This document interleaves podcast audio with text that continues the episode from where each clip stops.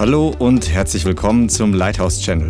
Schön, dass du eingeschaltet hast. Jetzt geht's los mit einer kraftvollen und inspirierenden Botschaft. Vater, wir danken dir, dass dein Wort ewiges Leben hervorbringt. Wir preisen dich, dass der König heute hier ist um sein Volk, seine Braut zu lehren, was es bedeutet, dir nachzufolgen, in der Salbung Gottes zu wandeln und sie zu empfangen. Wir danken dir, dass du uns nicht alleine gelassen hast, sondern den wunderbaren Heiligen Geist gesandt hast, so dass wir zugerüstet sind, dass wir einen Helfer, Unterstützer haben und dass wir die Werke Gottes tun können auf dieser Erde. Wir danken dir, dass deine Gemeinde keine schwache, kleine Religionsgemeinschaft ist, sondern eine kraftvolle, Einheit des Heiligen Geistes, um in dieser Welt die Werke der Finsternis zu zerstören und den König des Lichts und der Herrlichkeit in Empfang zu heißen. Wir danken dir, dass du erst begonnen hast, in dieser Nation Wunder zu tun und dass sie zunehmen werden. Und wir preisen dich, Heiliger Geist, sprich du heute, öffne die Augen und verändere unser Leben in Jesu Namen. Amen. Wenn du das glaubst, sagen wir Amen. Jesaja 61, Vers 1. Jesaja 61, Vers 1. Der Geist des Herrn Yahweh ist auf mir. Denn der Herr hat mich gesalbt. Und das ist eine Prophezeiung über den Messias, wenn du die Bibel noch nicht kennst. Er hat mich gesandt, den Elenden frohe Botschaft zu bringen, zu verbinden, die gebrochenen Herzen sind, Freilassung auszurufen den Gefangenen und Öffnung des Kerkers den Gebundenen.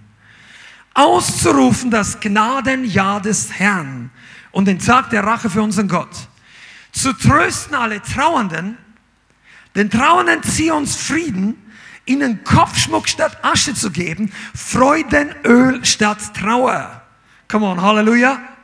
Ein Ruhmesgewand oder ein Lobpreiskleid statt eines verzagten Geistes, damit sie Bäume Terebinden der Gerechtigkeit genannt werden, eine Pflanzung des Herrn, dass er sich durch sie verherrlicht. Und jeder, der es glaubt, sagen wir Halleluja. Der Geist des Herrn ist auf uns. Diese Verheißung war ungefähr 400 oder 500, 450 Jahre vor Christus. Diese Verheißung des Propheten Isaiah hat der Heilige Geist auf der Erde ausgesprochen für den Messias. Das hier ist sozusagen die Arbeitsbeschreibung des Messias. Das hier ist das Kennzeichen des Gesalbten und des Gesandten. Das hier ist sozusagen der Echtheitsstempel. Die Juden wussten das. Und Gott hat es vorhergesagt. Wenn der Messias kommt, wird er das tun. Und wenn einer das nicht tut und sich Messias nennt, vergiss ihn. Amen.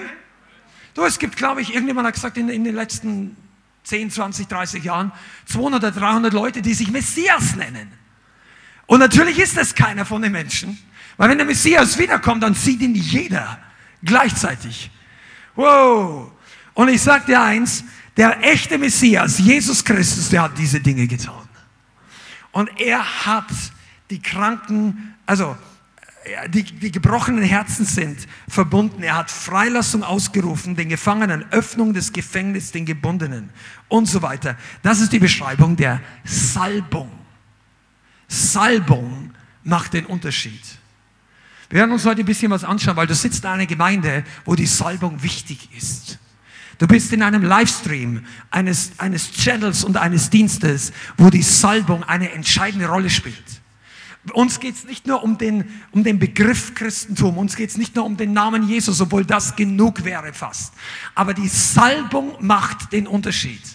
Und jeder einzelne von euch, den du Jesus Christus kennst und er wohnt in dir, ist berufen, in dieser Salbung zu gehen zu wandeln. Amen. Und diese Salbung hat Auswirkungen. Die hat Auswirkungen. Bist du begeistert drüber? Die Salbung hat, bringt Ergebnisse. Die Salbung ist nicht nur ein schönes Gefühl.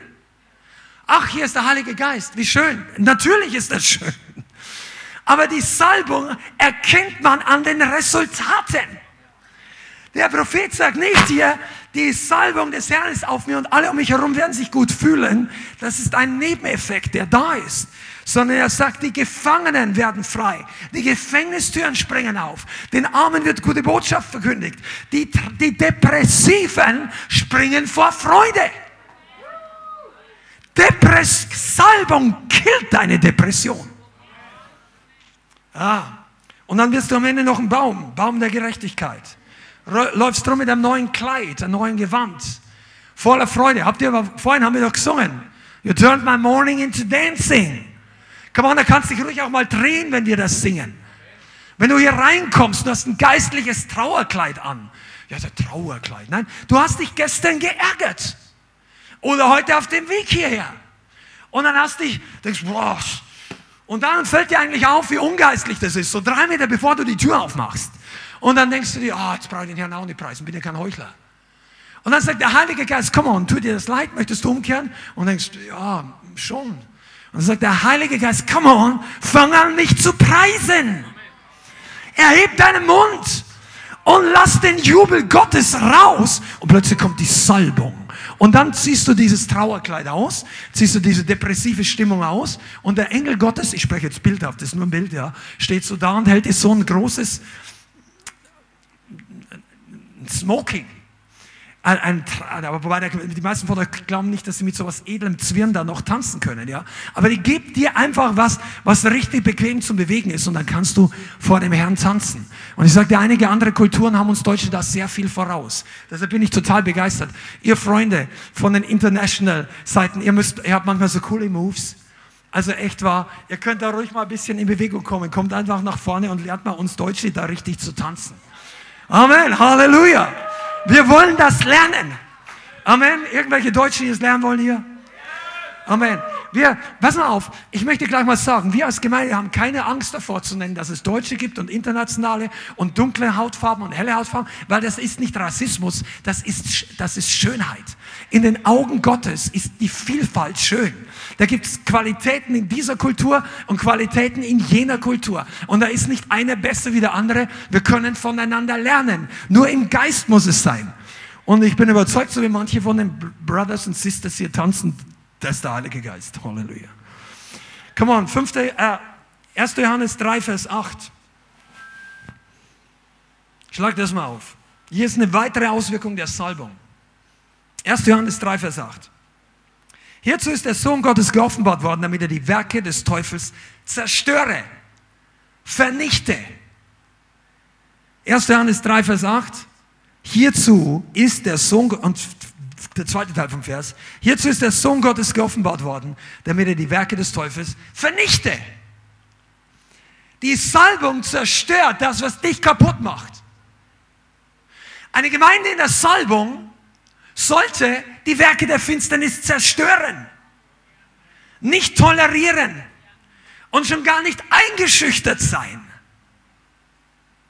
Come on, ist hier jemand da?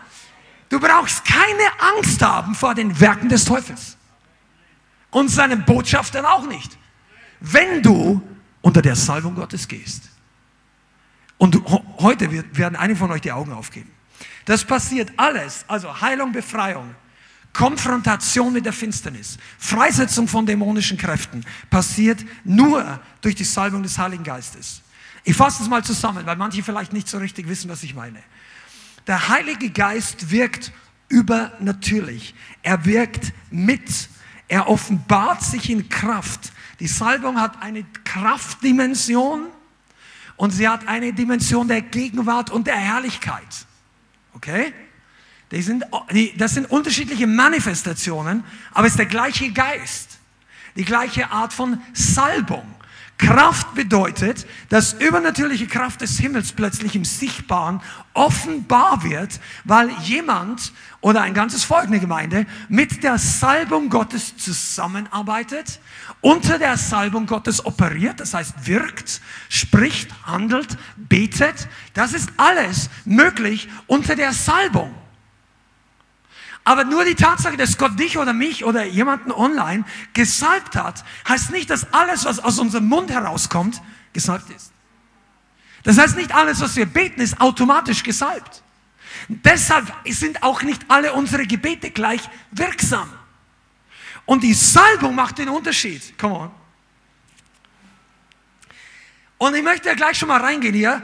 Die Salbung ist das, was der Teufel am meisten hasst. Die Salbung ist das Problem Nummer eins des Feindes. Denn Jesus ist bereits im Himmel. Der Heilige Geist kam auf die Erde und jetzt braucht der Heilige Geist Gefäße. Der, der Geist braucht noch immer einen Leib. Wer ist denn auf der Erde der Leib? Christi. Wir. Du und ich. Das heißt, Gott möchte durch dich wirken.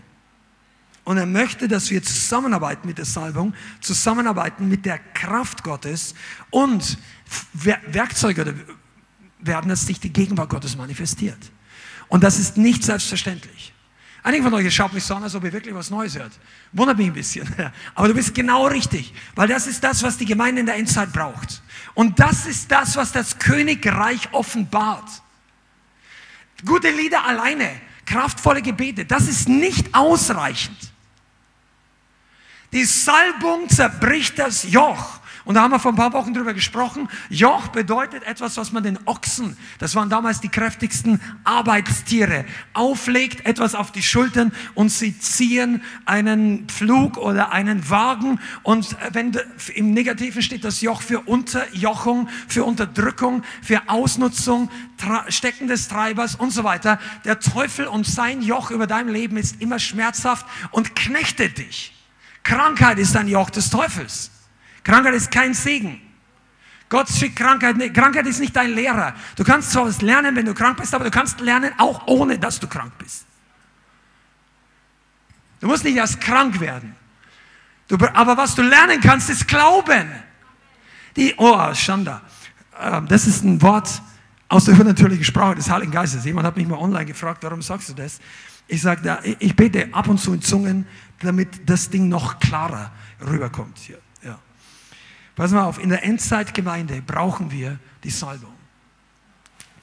Wo steht das geschrieben? Jesus hat selber gewarnt, dass wir Christentum leben ohne die Salbung. Die Salbung ist das Öl. Also Öl ist ein Bild für die Salbung. Kennt ihr das? Okay, dann schlagen wir Matthäus 25 auf. Matthäus 25. Vers 1. Und ihr kennt die Stelle, die meisten von euch. Dann sagt Jesus hier, dann, das heißt, kurz bevor, das, bevor er wiederkommt, am Ende der Zeit, dann wird es mit dem Reich der Himmel sein, wie mit zehn Jungfrauen, die ihren Lampen nahmen und hinausgingen dem Bräutigam entgegen. Fünf aber von ihnen waren töricht und fünf klug. Denn die Törichten oder die Dummen nahmen ihre Lampen und nahmen kein Öl mit sich. Die Klugen aber nahmen Öl in ihren Gefäßen und ihre Lampen. Als aber der Bräutigam auf sich warten ließ, wurden sie alle schläfrig und schliefen ein. Ja, genau zu alle. Alle zehn schliefen ein. Um Mitternacht aber entstand ein Geschrei. Siehe, der Bräutigam geht hinaus ihm entgegen. Da standen alle jene Jungfrauen auf und schmückten ihre Lampen. Die Törichten aber sprachen zu den Klugen, gebt uns von eurem Öl, denn unsere Lampen erlöschen. Die Klugen aber antworteten und sprachen, nein, sonst reicht es nicht etwa für uns und für euch. Geht lieber hin zu den Verkäufern und kauft für euch selbst.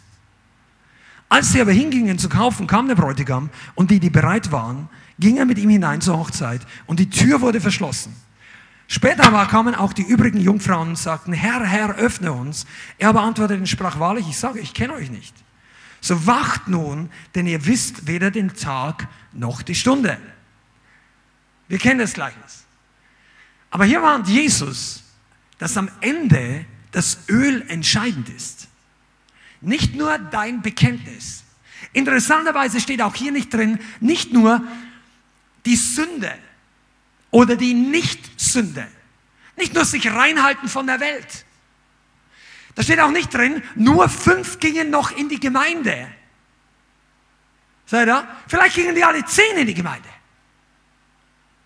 Und der Herr kam plötzlich am Mittwochnachmittag. Und fünf sagen, super. Und die anderen fünf sagen, hey, äh, ich war gestern in der Gemeinde. Ich war im Trainingsabend. Ich war am Sonntag noch da aber die merken, dass ihnen was fehlt. Es fehlt was. Die wussten sofort, die Lampe geht aus. Wow, ist euch schon mal aufgefallen, dass die die ganze Zeit kein Problem haben, dass die Lampe so schwach gebrannt hat? Aber als Jesus wiederkommt, fällt ihnen auf, oh, das Öl ist zu wenig. Das hätte ihnen eine Woche vorher auffallen können. Einen Tag vorher. Aber sie haben es nicht gemerkt. Warum? Weil sie geschlafen haben. Schlafen ist schlecht. Wenn du in der Gemeinde bist, schlaf nicht ein. Das hat eine Doppelbedeutung. Und wenn du die wörtliche Bedeutung nimmst, dann machst du nichts falsch. Schlaf nicht in der Gemeinde. Die, das Öl in der letzten Zeit ist extrem wichtig. Öl. Sag mal zu deinem Nachbarn, es geht ums Öl. Das Öl. Es geht um Ausharren, dranbleiben, warten auf den Bräutigam vor seiner Wiederkunft und all das braucht Öl. Halleluja. Und weil nicht nur Jesus das weiß und nicht nur eine Gemeinde, in der das Wort Gottes gepredigt wird, darüber redet, dass das Öl wichtig ist und die Salbung, sondern ganz besonders, weil der Teufel das weiß, ist es, dass um die Salbung ein mächtiger Kampf in Brand ist. Und einige von euch, ihr habt das noch gar nicht in der Dimension ganz erfasst. Du denkst, warum habe ich Schwierigkeiten? So ab und zu zwei, dreimal am Anfang, als ich in die Gemeinde kommen wollte. Ja, weißt du warum? Weil der Teufel ein Problem hat, dass du hier ankommst am Sonntagnachmittag. Wir hatten Leute hier, ich will nicht zu weit ausholen und ich will auch gar nicht bewerten, aber das waren Christen vorher und die waren schon in anderen Gottesdiensten. Und als sie begonnen haben, hierher zu kommen, weil sie umgezogen sind oder eine neue Gemeinde gesucht haben oder war, dann plötzlich haben sie Attacken bekommen. Das Auto hat nicht richtig funktioniert. Ich glaube, bei dir auch oder irgendjemand. Der ist, wir haben schon mehrere Leute gesagt, ich wollte eigentlich kommen. Und irgendwie ist das dazwischen gekommen. Und dann hat der Hund zu Hause in die Ecke gekackt oder ich erfinde jetzt irgendwas. Aber da ist irgendwas passiert, was nicht gut gelaufen ist. Und dann ist das, das ist kaputt gegangen und das Auto ist stehen geblieben und ich habe eine Panikattacke in der U-Bahn bekommen. Und das ging ein oder zwei oder dreimal. Und als die Leute das verstanden haben und anfangen haben zu widerstehen, plötzlich ist die Schwierigkeit vorbeigegangen. Und dann haben die Leute sich nachgedacht, warum habe ich Attacken? Soll ich was sagen? Weil der Teufel fürchtet, dass du hier einen Tropfen oder einen ganzen Eimer von der Salbung abbekommst. Der fürchtet sich, dass hier was auf dich kommt und dir geht's wie George. Du gehst nach Hause in so Schakabaka und plötzlich in der Straßenbahn lächeln die Leute alle. Und zehn depressive Geister haben ein Problem, weil du plötzlich in der U-Bahn auftauchst. Die haben kein Problem, wenn ein Christ alleine kommt. Seid ihr da? Die haben ein Problem, wenn ein Christ und die Salbung kommt. Der Name Christ verändert die Atmosphäre noch nicht. Du siehst vielleicht gut aus, aber den Teufel interessiert das nicht. Aber den Feind interessiert, ob du gesalbt bist. Ob die Salbung mit dir ist. Ob die Salbung, die Salbung ist die Möglichkeit der geistlichen Explosion von allem Guten, was jemals Gott in dich hineingelegt hat. Also das ist ein bisschen bildhaft ausgedrückt, aber damit du weißt, was ich meine. Der Feind hat ein Ziel für die Gemeinde in der Endzeit. Der Feind, Satan. Die geistliche Kraft zu entschärfen. Der hat kein Problem, wenn die Leute sich alle versammeln und sitzen und vielleicht noch ein bisschen die Bibel lesen, obwohl der natürlich gegen das Wort Gottes angeht. Aber der hat ein Problem, wenn du es mit dem Heiligen Geist tust. Der hat ein Problem, wenn die Salbung Gottes da ist. Und die Salbung wird dein Joch zerbrechen. Ohne die Salbung des Heiligen Geistes ist die Gemeinde Jesu nicht gefährlich für den Teufel. Der hat nichts zu fürchten. Der sagt, geh da hin, kein Problem. Setz dich eineinhalb Stunden hin. Weil nach ein, dreiviertel Stunden wird es dir müde. Da ist nämlich keine Salbung. Kennt ihr das? Muss jetzt nicht Amen sagen. Also, ich, äh, ich meine, hier, ich habe noch niemanden erlebt, dem es hier langweilig geworden ist. Das, die Reaktion ist meistens da. Die Gemeinde ohne die Salbung wird sich nicht signifikant ausbreiten. Sie wird nicht die Werke Gottes tun können. Sie wird nicht übernatürlich wirken können. Sie kann Gott nicht richtig hören ohne die Salbung, hat keine kraftvollen Gebete und wir können die Werke des Messias nicht tun. Das ist ohne Salbung nicht möglich. Weil aber Gemeinden normalerweise, wenn sie keine Salbung haben, sich nicht abmelden und die Tür zu machen, sondern die Gottesdienste weitergehen, braucht man dann was anderes. Dann brauchst du halt noch eine bessere Lichtshow oder noch eine bessere Präsentation oder die Grüße müssen noch freundlicher lächeln oder die Lounge hinten muss noch cooler und genialer sein. Und all diese Dinge sind ja nicht schlecht. Aber wenn die Salbung nicht da ist, wird die Nebensache plötzlich zur Hauptsache. Verstehst du, was ich meine? Wenn Gott nicht wirkt, finden die Leute alle Kleinigkeiten wichtig und dann plötzlich gehen sie nicht mehr in die Gemeinde, weil die Leute nicht cool genug aussehen, weil sie nicht cool genug lächeln, die sind zu alt oder zu jung oder sie sind zu fein angezogen oder zu schlampig angezogen oder all diese Dinge werden plötzlich wichtig, wenn die Salbung nicht mehr der Wellbung ist. Also darum findest du hier Leute, die einen haben Tattoos, weil sie früher tätowiert waren, bevor sie zum Herrn gekommen sind. Die anderen, die anderen ziehen vielleicht was total Edles an. Die anderen laufen, das spielt am Anfang überhaupt keine Rolle. Und ich hoffe, du bist hier, um Jesus zu begegnen. Denn das ist das, was Gott und die Salbung tun möchte. Die Salbung ist die Kraft vom Pfingsten. Sie ist das Wirken vom Pfingsten und die Gaben des Heiligen Geistes. Amen. Und noch was möchte ich sagen, bevor wir ein bisschen weitergehen hier. Du lebst in einem Land, Deutschland, das sich massiv versündigt hat gegen die Salbung oder gegen die Kraft des Heiligen Geistes. Das ist historisch so. Und das muss uns und dir und mir bewusst sein.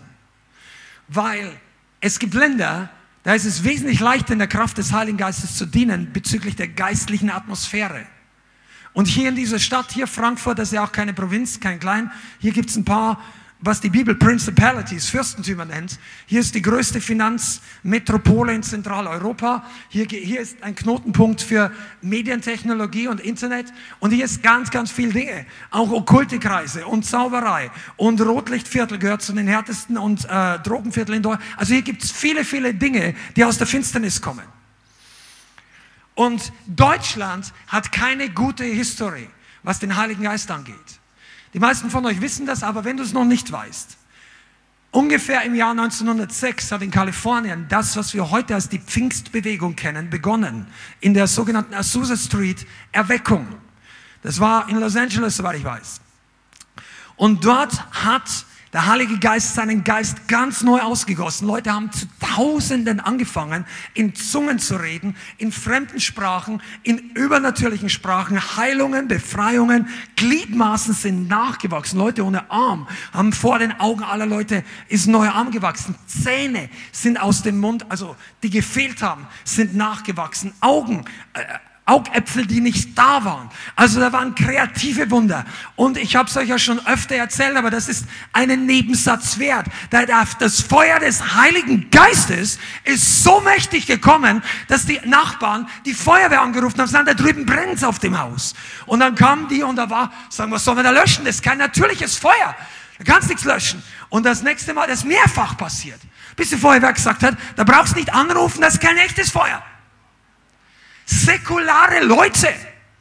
Und diese Erweckung hat die ganze Welt erfasst. Das ging nach Südamerika, das ging nach England, das ging nach Skandinavien. Von Skandinavien aus ging es auch nach Deutschland, unter anderem nach Kassel. Und das war circa, ich weiß nicht genau, 2006 bis 2000, äh, sorry, 1906 bis 1908, irgendwo in diesem Zeit. Und dort gab es Erweckungsveranstaltungen in Kassel, wo der Heilige Geist mit den Gaben des Geistes gewirkt hat. Und dort sind die Pfingstler in Deutschland entstanden. Allerdings waren in diesen äh, Meetings auch einige ungewöhnliche Dinge. Ich weiß auch nicht, ob die Leiter vielleicht alles genau unterschieden haben, aber der Kern der Sache war der Heilige Geist. Okay? Und dann gab es die, meiner Meinung nach eine der traurigsten Sachen in der Geschichte des deutschen Volkes, des deutschen Landes. 1909 haben sich die Hauptleiter des wiedergeborenen christlichen Glaubens in Berlin zusammengesetzt und ein Dokument unterzeichnet, das als Berliner Erklärung bezeichnet wird. Und in dieser Berliner Erklärung haben, glaube ich, 21 oder 23 oder so Leiter unterschrieben, dass der Geist der an Pfingsten wirkt, dieser Pfingstler, der in Kassel gewirkt hat, dass, und wo Zungenrede ist, dass dieser Geist nicht von Gott kommt, sondern von unten, vom Satan, vom Teufel, dass die Zungenrede vom Teufel ist, dass diese Wunder, die dort passieren und die Bilder und die Geistesgaben, alles der Satan wirkt. Und sie haben das öffentlich erklärt und gesagt, wir wollen damit nichts zu tun haben und sie wollen auch in diesem Land diesen Geist nicht haben. Und das war die Mehrheit der damaligen wiedergeborenen Christen. Und somit wurden die Pfingstler richtig verfolgt, kamen in geistliche Isolation, aber auch geistlich war das extrem schädlich für dieses Land. Und wenn wir heute darüber reden, dass du Teufel die Salbung hast, dann musst du wissen, dass Deutschland leider auch in diesem Fall ein negativer Vorreiter war. Die Salbung des Heiligen Geistes zu verteufeln. Denn das ist seine Taktik der möchte dem Volk Gottes einreden, red nicht in Zungen, das versteht sowieso keiner und außerdem haben die Sachen aufgehört und wenn es jemals wieder kommen sollte, dann ist es nicht das. Die Kritiksucht, weil dir das Hemd zu durchgeschwitzt ist vom Prediger oder die Sprache nicht gefällt oder es hätte bei dir passieren sollen und nicht bei denen und du magst die Person nicht oder du findest es, der Heilige Geist fließt in Gefäße, die ihn wirken lassen. Und wenn wir beginnen, ihn zu kritisieren und zu sagen, das ist der Teufel, das ist extrem gefährliches Terrain. Ich gebe dir einen Ratschlag.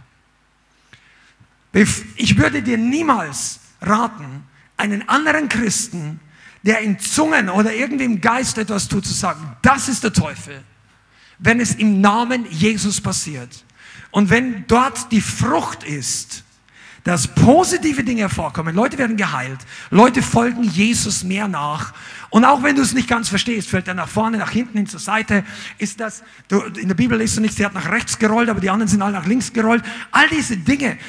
Unser Verstand hat mit manchen Dingen Probleme. Selbst wenn es im Fleisch sein sollte, ist ein großer Unterschied, ob etwas im Fleisch passiert oder ob etwas vom Teufel gewirkt ist. Weil Jesus sagt in Lukas Kapitel 11, dass jede Sünde dem Menschen vergeben werden wird. Aber die Sünde gegen den Heiligen Geist wird nicht vergeben werden. Das heißt, die Sünde, dass du etwas bezeichnest als Teufel, was der Heilige Geist tut.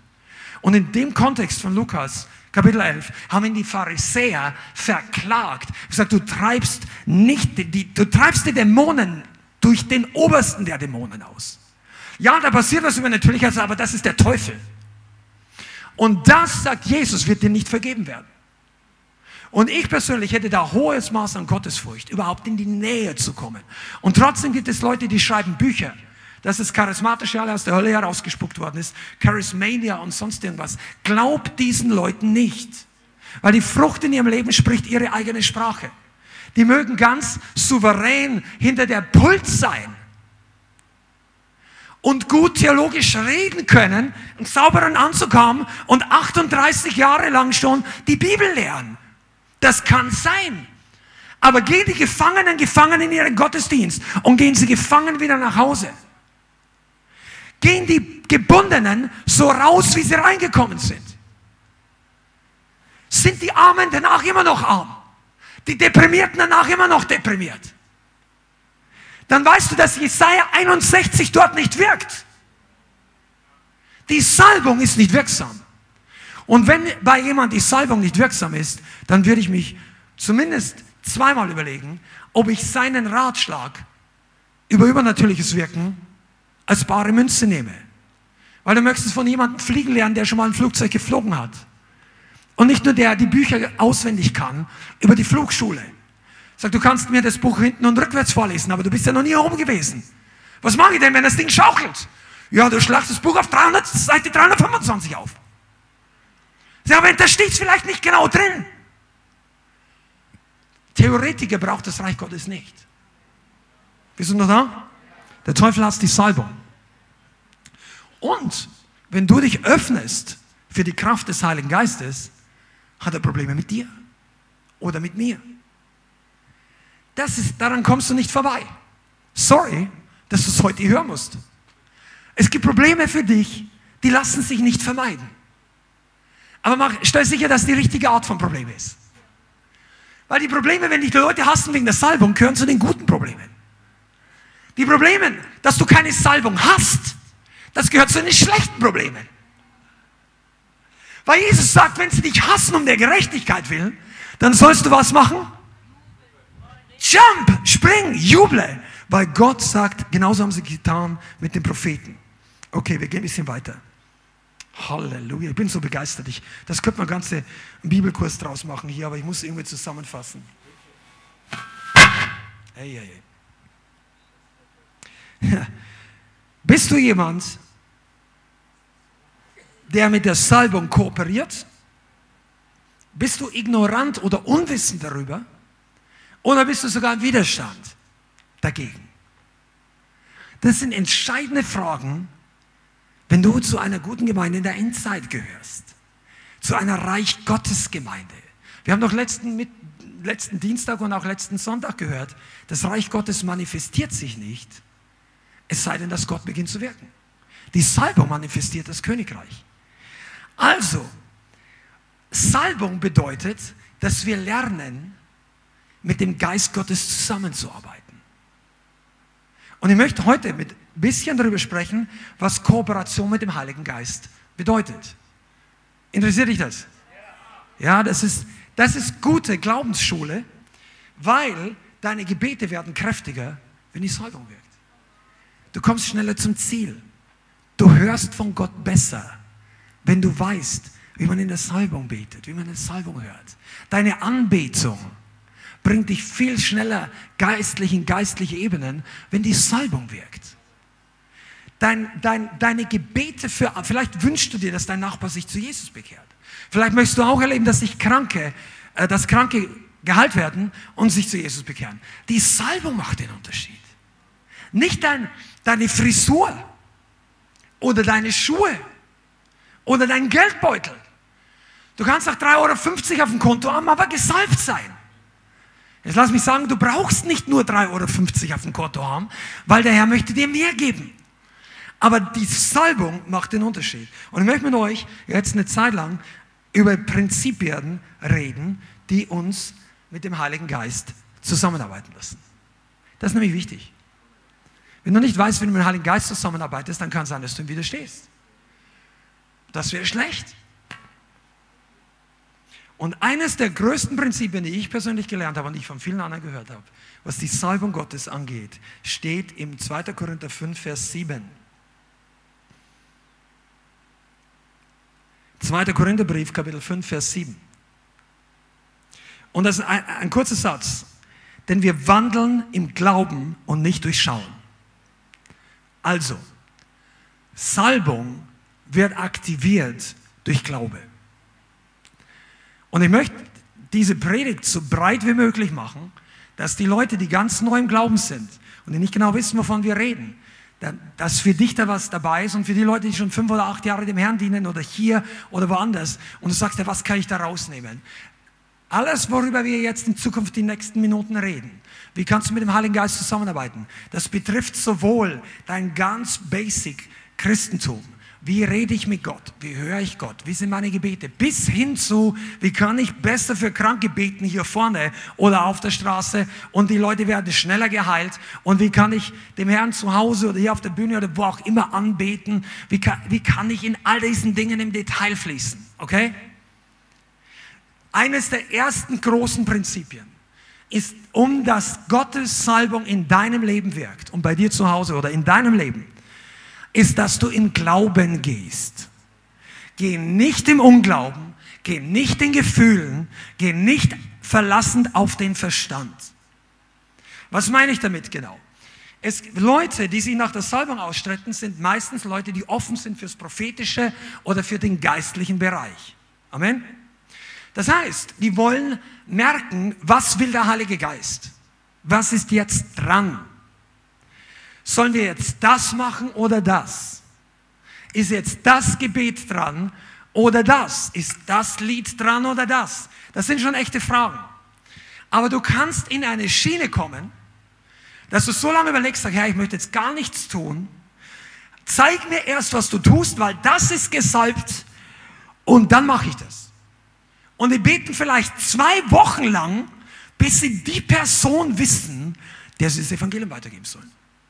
Oder die beten zwei Wochen lang, bis ihnen Gott zeigt, in, oder vielleicht zwei Monate oder zwei Jahre, bis ihnen Gott zeigt, wo sie in der Gemeinde mit anpacken sollen.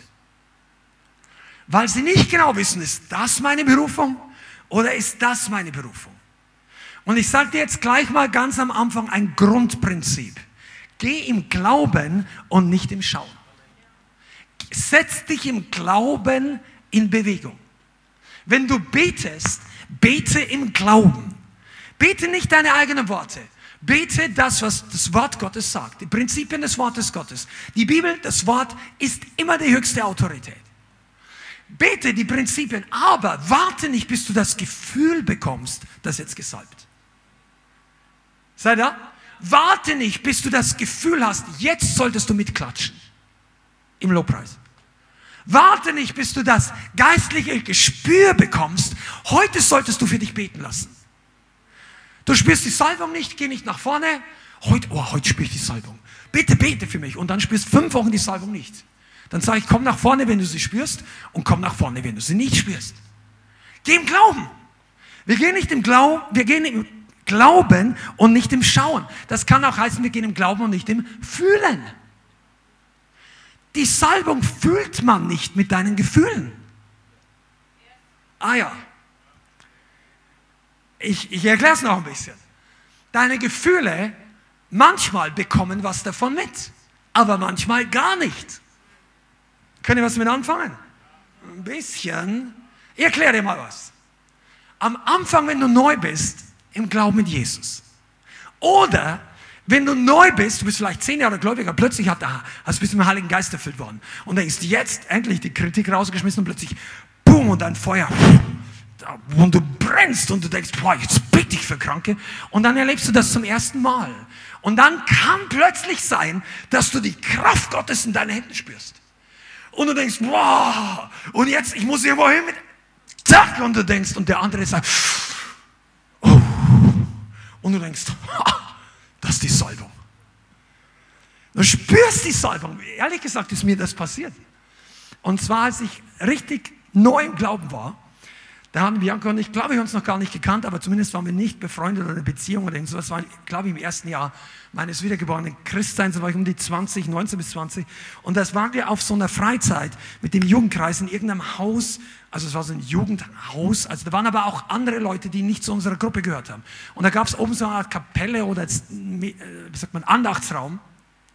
Und sind wir oben dann hingegangen und haben, haben mehrere Leute gleichzeitig gebetet und da waren auch ein paar andere in diesem Haus und dann haben die damals halt alle zusammen irgendwie Lieder gesungen und gebetet. Und dann, glaube ich, hat unser Jugendleiter irgendwas gesagt und ich hatte plötzlich den Eindruck, also irgendwie haben die gefragt, ob sich jemand nicht gut fühlt oder krank ist oder jemand, eine Frau von der anderen Gruppe, ich wusste auf jeden Fall, dass die krank war oder die hat das irgendwie gesagt. Und dann hatte ich den Eindruck, ich soll rübergehen und ihr die Hände auflegen. Und ich habe das noch nie gemacht, ich habe noch nie für Kranke gebetet, soweit ich mich erinnern kann. Und ich definitiv, ähm, die, also wir kannten die Leute nicht, welche Leute das waren. Und da hat es auch nicht geheißen, wenn du jetzt einen Eindruck hast, geh zu jemand anderes. Es war eigentlich alles nicht vorgegeben, ja. Und das ist die halbe Stunde und meine Hände sind richtig warm geworden und ich dachte, boah, hier ist Kraft. Und dann bin ich irgendwann, habe mich total Überwindung gekostet, bin doch rüber und habe gefragt, kann ich für dich beten? Und sagt, ja. Und dann habe ich die Hand aufgelegt und dann kam Kraft Gottes durch sie durch und sie hat so richtig geatmet, so und so weiter. Und dann, dann waren die Schmerzen weg, weil der ist wirklich geheilt worden. Und ich dachte mir, Halleluja! Und naja, und dann gab es ein bisschen Diskussion, weil später hat sich herausgestellt, das waren Evangelikale. Und der eine Mann oder der Leiter von denen ist dann draußen bei mir spazieren gegangen und wollte mir erklären, dass Paulus auch krank war, der Stachel im Fleisch von Paulus und diese. Und ich hatte alle überhaupt keine richtige Ahnung von diesen Bibelstellen. Ich habe nur gesagt, na, ich glaube, dass Gott heute noch heilt. Und äh, das war einfach so. Und der konnte da auch nichts sagen. Aber ihr wisst, die Theologie kommt dann hinterher. Und die Leute, die die Kranken nicht geheilt haben, haben was auszusetzen, wenn jemand anderes die Kranken heilt. Das ist ja nichts Neues. Aber was ich dir sagen möchte ist, das war eigentlich nur beim ersten Mal so. Und als wir in der Gemeinde waren oder wo auch anders, dann plötzlich habe ich es nicht mehr gespürt und dachte mir, ja, das kann ja heute nichts werden. Tja, die Kraft ist nicht da. Tut mir leid, ich kann nicht. Du wirst heute nicht geheilt, ich spüre es nicht. Bis ich rausgefunden habe, das ist falsch. Das ist falsch. Weißt du, Das hat Gott nur am Anfang getan, weil wir alle, oder einige von uns, ich kenne noch mehr Geschichten, die so ähnlich gingen. Und am Anfang fehlt uns der Glaube und die Kühnheit. Und Gott sagt, come on, ich bin mit dir. Und er lässt dich am Anfang spüren. Am Anfang, wenn du in die Gemeinde reinkommst, du spürst jedes Mal die Kraft Gottes. Du hast dich vor zwei Monaten zum Herrn bekehrt und jetzt plötzlich denkst, boah, wo bin ich hier gelandet? Das ist irgendwie, boah, ist so intensiv. Und jetzt habe ich überhaupt diese schlechten Gedanken nicht mehr an die Albträume letzten Sonntag und diesen Sonntag und jedes Mal, boom, boom, Download. Heiß Feuer, wie hat die Jana gesagt, oder? Da. Und plötzlich nach drei Monaten spürst du es nicht mehr. Und du denkst, boah, hier läuft das falsch ui, ich bin weg von Gott. Nein, du bist nur gewachsen. Gott sagt, du bist nicht mehr auf dem Babystadium. Du kannst jetzt ein Stück im Glauben gehen. Du musst es nicht gleich spüren. Du musst es nicht gleich fühlen. Du sollst dem Herrn vertrauen, dass seine Kraft trotzdem da ist, weil die Kraft Gottes ist kein Gefühl. Amen. Und deshalb ist eines der ersten Prinzipien, dass wir im Glauben gehen. Im Glauben nicht auf unsere guten Ideen, im Glauben nicht auf eine Denomination, auf irgendeine Gemeinde oder Kirche, sondern im Glauben auf das Wort Gottes. Ah, wenn Jesus es gesagt hat, ist es die Wahrheit, es stimmt und er tut es. Du musst nicht erst zehn Jahre Theologie studiert haben, dass du einen Kranken Hände auflegen kannst und dass deine Schmerzen weggehen. Wenn du im Glauben handelst, kann Gott dich gebrauchen. Ob er es tut, hängt noch von ein anderen Dingen ab. Aber trotzdem Mach dein Herz auf und geh im Glauben. Wie Rainer Bonke gesagt hat, seit Pfingsten steht die Ampel auf grün. Wir brauchen nicht mehr auf den Herrn warten, zumindest nicht in Bezug auf den Auftrag Gottes. Du kannst vielleicht zu Hause auf den Herrn warten, weil das Wort warten bedeutet auch harren. Da, wenn du Kraft brauchst, wenn du Beziehung mit dem Herrn pflegst, die auf den Herrn harren, die empfangen neue Kraft, Sie fahren auf mit Flügeln wie die Adler. Junge Männer ermatten, Jünglinge ermüden, aber die auf den Herrn harren, die werden aufsteigen mit Flügeln wie die Adler. Das ist okay. Aber gehe nicht und sag, ich werde das erste Mal jemandem von Jesus erzählen, wenn ich so richtig spüre, dass Gott mit mir ist. Ich sag dir eins, du kannst es heute spüren. Oder du spürst gar nichts. Aber Gott ist total mit dir.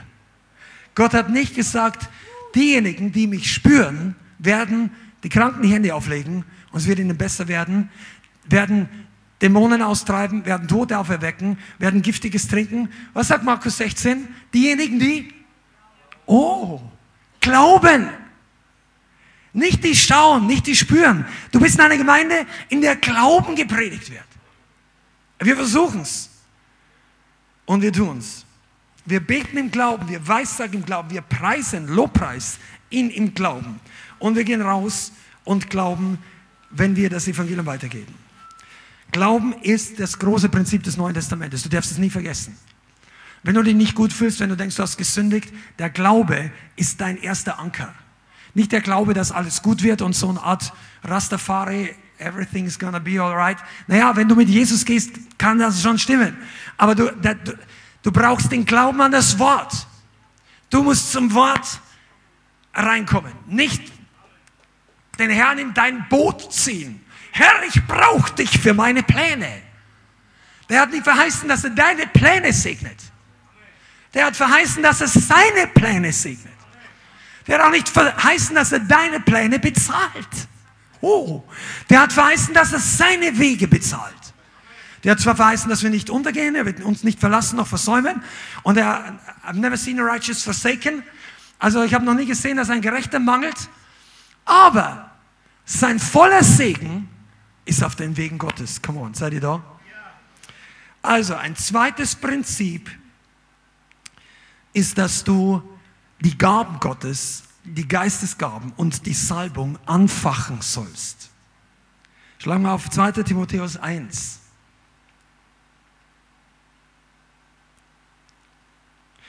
2. Timotheus 1, Vers 5. Denn ich erinnere mich, sagt Paulus, des ungeheuchelten Glaubens in dir, der zuerst in deiner Großmutter Lois und in deiner Mutter Eunike wohnte. Ich bin aber überzeugt, auch in dir. Also, er redet über den ungeheuchelten, echten, originalen Glauben. Vers 6. Um diese Ursache oder deswegen erinnere ich dich, die Gnadengabe, die Charisma Gottes anzufachen, die in dir durch das Auflegen meiner Hände ist. Denn Gott hat uns nicht einen Geist der Furcht oder der Einschüchterung gegeben, sondern der Kraft, der Liebe und des klaren Denkens oder der Selbstbeherrschung, je nachdem, was deine Übersetzung sagt. Also Gott sagt durch Paulus, Timotheus hat den originalen Glauben. Also wenn du Glauben hast, heißt nicht, dass automatisch die Gaben, die Salbungen der Geist wirkt. Es kann sein, dass du glaubensvoll auf einen dieser Stühle sitzt oder bei dir zu Hause im Sofa oft einschaltest und dir denkst, ach, wenn es nur etwas mehr Feuer bei mir wäre. Das ist immer wie so eine kleine Kerze, aber ich würde mir wünschen, so eine richtige, wie sage ich, Schweißbrennerflamme zu haben. Das, das, ja, du würdest dir wünschen, dass es heißer brennt. Und dann, und dann wartest du und du glaubst und du wartest und du glaubst und du sitzt zu Hause und wartest oder hier auf diesem Stuhl, immer an dem gleichen und du glaubst. Und Gott sagt aber, fach das Ding an. Sei nicht passiv. Du hast schon was empfangen. Was machst du denn damit? Was machst du mit deinem Feuer? Ja, ich lasse brennen. This little light of mine I'm gonna let it shine. Das Lied ist ja nicht schlecht für Kinder. Aber ich würde meinen Kindern nicht den Text sagen, this little light. Das heißt, wenn du so kleine Kinder hast, ist das Licht nicht little. Das Licht ist riesig. Du hast einen Flutscheinwerfer auf deinem Leben, keine Kerze. Der Heilige Geist ist keine kleine Kerze in einem Ozean von Finsternis, obwohl du die Kerze auch richtig weit siehst. Der Heilige Geist, wenn der das Licht anknipst, du, dann blendet es aber eine Herrscher von Dämonen. Du denkst, ah, weg. Und manche verhalten sich dann auch so. Gehst da lächelnd rein in die Apotheke. Und all die Leute, die, und du hast überhaupt noch nichts gemacht. Und der Apotheker fürchtet um sein Business. Ein bisschen scherzhaft, okay. Kommen zurück, entfach die Gabe an, fach sie an. Einige von euch wartet so lange, bis ihr die offizielle Erlaubnis bekommt, dass du jetzt in Zungen reden sollst. Ah. Bis irgendjemand sagt, jetzt aber. Ja, Rabascha, du sollst eher in der Gemeinde schauen, jetzt aber nicht. Und sonst die ganze Zeit. Gehst auf die Toilette, gehst rein, gerät, und du musst ja nicht mit jedem, wenn du redest, reden wir Deutsch. Ja. Aber wenn du dich aufbaust, dann entfacht die Gaben des Geistes. Komm on, ist hier jemand dabei? Komm on, wir tun nichts, wir tun nicht nichts, bis wir einen bestimmten Eindruck haben, sondern wir gehen im Glauben und sind dabei offen oder sensibel für die Steuerung des Heiligen Geistes. Komm on, das ist ein Geheimnis. Das ist ein Geheimnis, wie du dir viele schwierige Zeiten in deinem Leben ersparst. Und plötzlich deine Gebete, deine Gesänge, dein, Salbung tropft von deinem Leben, wenn du das verstanden hast. Du gehst im Glauben los, aber du bist hochsensibel, wie der Heilige Geist dich leiten möchte. Du bist nicht einfach so ein Elefant im Porzellan sagst, ich gehe im Glauben, der hat mich gesalbt und wer ein Problem damit hat, dann muss es der Teufel sein. Nein, du bist ja nicht dein eigener Chef. Der Heilige Geist möchte uns führen. Der möchte uns leiten. Der möchte uns lehren. Und der Begriff Sanftmut ist hier zentral. Die meisten Leute denken, dass Sanftmut bedeutet besonders still, nicht sehr aggressiv. Da ist zum Teil was dran. Aber Sanftmut bedeutet auch belehrbar. Oder wie ein anderer Prediger gesagt hat, dieses Wort taucht im, im griechischen Kontext auf über die Beschreibungen eines Schlachtrosses, eines Pferdes, eines Kriegssoldaten. Und dieses Pferd war steuerbar, durch die Zügel belehrbar, dieses Wort, im, im schlimmsten Krach des Krieges, wenn Pfeile, wenn Geschrei hin und her geht, wenn geschlagen, wenn es kracht, ist das Pferd immer noch total fixiert, ob der Reiter leicht nach links oder nach rechts möchte oder Stopp sagt oder vorwärts. Wenn ein Pferd durchdreht, dann kannst du dir vorstellen, dann hat der, der Soldat ein Riesenproblem. Nicht nur die ganzen Feinde, sondern er hat mit dem eigenen Kriegsgefährt ein Problem. Du kannst ums Leben kommen ohne Krieg, wenn du vom Pferd fallst. Aber erst recht, wenn das Pferd durchdreht im Krieg. Aber sanft bedeutet, das Pferd hört auf die Weisungen des Reiters mitten im, wenn der Krieg am heftigsten ist. Und pass auf, so sollen wir sein. Du bist nicht dein eigener Chef und rollst jetzt los und sagst, jetzt habe ich endlich ein Wort gefunden und ich predige das 20 Leute und der Heilige Geist sagt, nein, den acht nicht hier. Warte bis heute Nachmittag und sag nichts zu deiner Mutter. Vielleicht sagt der Heilige Geist und du denkst, ich bin so begeistert, ha, jetzt habe ich endlich, ich hab's, und jetzt predigst du deiner ganzen Verwandtschaft auf und ab und hin und so und, und die Hälfte kannst du überhaupt nicht mehr hören. Weil der Heilige Geist nicht, mach mal langsam. Erklär ihnen nur drei Kleinigkeiten. Und du sagst, ah ja, jetzt soll ich predigen. Boom, boom, halbe Stunde, eine Stunde, eineinhalb Stunden. Und dann wunderst du dich, dass die nächsten drei Jahre die Familientreffen alle schwierig sind. Der Heilige Geist hat nicht gesagt, predige ihnen das ganze Evangelium. Also das Evangelium vielleicht schon, aber nicht die, von, von Adam und Eva über Jesaja bis zum Antichrist und die Arche Noah und dann dies und jenes und eine Illumination, das was gar nicht drinsteht. Und, und dann plötzlich kommen Probleme und Probleme. Heilige Geist hat nur gesagt, erzähl ihm doch mal, was dir gestern passiert ist im Gottesdienst. Und dann sag nichts mehr. Gibt es mal Leute, die, oh, nur zwei Leute, die Heilige, das hat, sag nichts mehr ist einer der most challenging Aufträge Gottes.